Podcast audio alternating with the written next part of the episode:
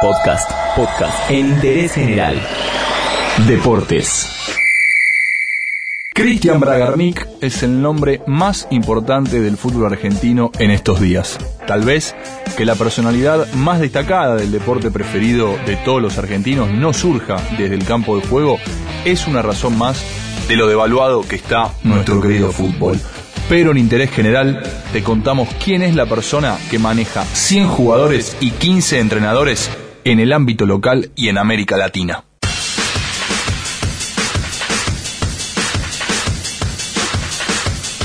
Cristian Bragarnik nació el 13 de agosto de 1971 y creció en el barrio porteño de Flores, donde, al igual que todos los pibes, soñó con ser futbolista. Es hincha de Vélez y en su paso por las divisiones inferiores del fútbol argentino jugó como volante en comunicaciones y también en Almagro. Pero su carrera se limitó a un breve paso por la última categoría del fútbol argentino. En la primera D jugó en JJ Urquiza y en Chupanqui. Como nunca fue profesional, Bragarnik tenía un videoclub llamado Leyland en la calle Yerbal, casi esquina Bogotá, ahí en su barrio. Mientras alquilaba películas, pasaba el tiempo editando videos de fútbol, ofreciéndoselos a los representantes del momento. El oficio, particularmente, lo había aprendido haciendo videos para fiestas de casamiento. Con ese sistema tan casero concretó su primera venta de un jugador. En la temporada 2002-2003 colocó al argentino Mariano Monroy en el Club Deportivo Irapuato de México. La transferencia fue casi una casualidad.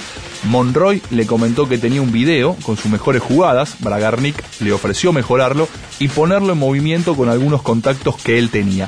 Uno de esos contactos lo llevó a México y se concretó el traspaso del jugador, que en ese momento su pase pertenecía a Arsenal de Sarandí.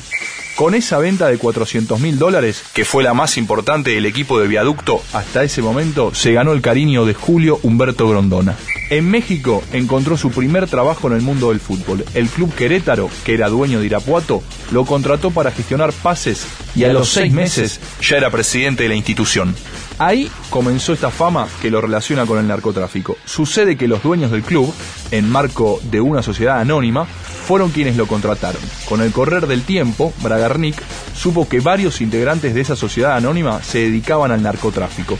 Sin embargo, Braga se quedó en el cargo y como él aseguró en varias entrevistas, se dedicó a lo suyo.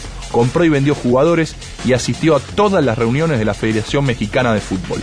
En 2004, el mayor accionista de Querétaro, Tirso Martínez Sánchez, quedó detenido acusado de lavar dinero narco en Irapuato y en Querétaro.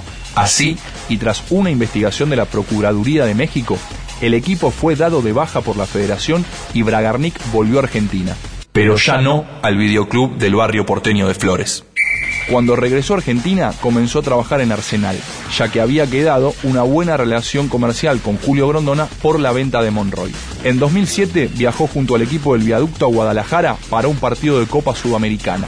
En ese viaje se relacionó con Jorge Hank Hijo, primogénito del hombre que maneja el Grupo Caliente en México, que tenía al club Solos de Tijuana y era dueño de hipódromos, bingos, casinos y financista del hegemónico Partido Revolucionario Institucional de México, más conocido como el PRI. Se convirtió así en asesor futbolístico de ese imperio, con un pequeño detalle, otra vez. El Grupo Caliente estaba investigado en Estados Unidos por ser presuntamente el vínculo de los narcos para lavar dinero de la droga y Hank Padre terminó preso después de que le encontraran 88 armas de guerra en su casa, aunque salió indemne tras 15 días en la cárcel. A partir de ahí, Braga se metió de lleno en el fútbol argentino, pero con capitales mexicanos. Según contó él mismo, México era el destino que más pagaba y muchos jugadores del fútbol local estaban interesados en ese mercado. Con su empresa Score Football gerenció defensa y justicia, y entre capitales mexicanos y buenos resultados deportivos, amplió su red de clubes asesorados. En Cuyo manejó Godoy Cruz, se metió en los equipos santafesinos y cordobeses y también en Tucumán, hasta que en 2014 recaló en Racing e Independiente al mismo tiempo con técnicos y jugadores propios. Pero todavía podía pisar más fuerte y llegó a Boca Juniors. La puerta de entrada para llegar al club de la Ribera fue el pase de Darío Benedetto, a quien trajo, obviamente, desde México, en un negocio que muestra como apuesta. no le cobró a Boca la habitual comisión del 7% y teniendo en cuenta que el pase se hizo en 5 millones de dólares, le correspondían algo así como 350 mil dólares.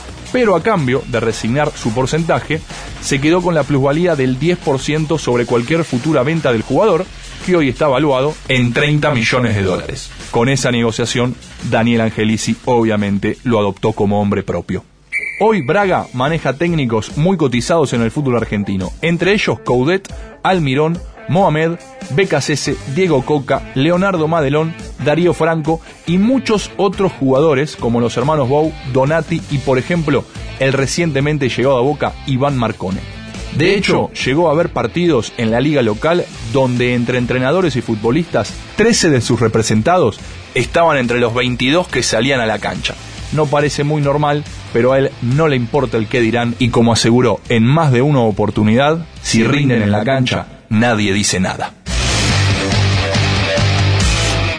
Entérate de esto y muchas cosas más y muchas cosas más en interésgeneral.com.ar.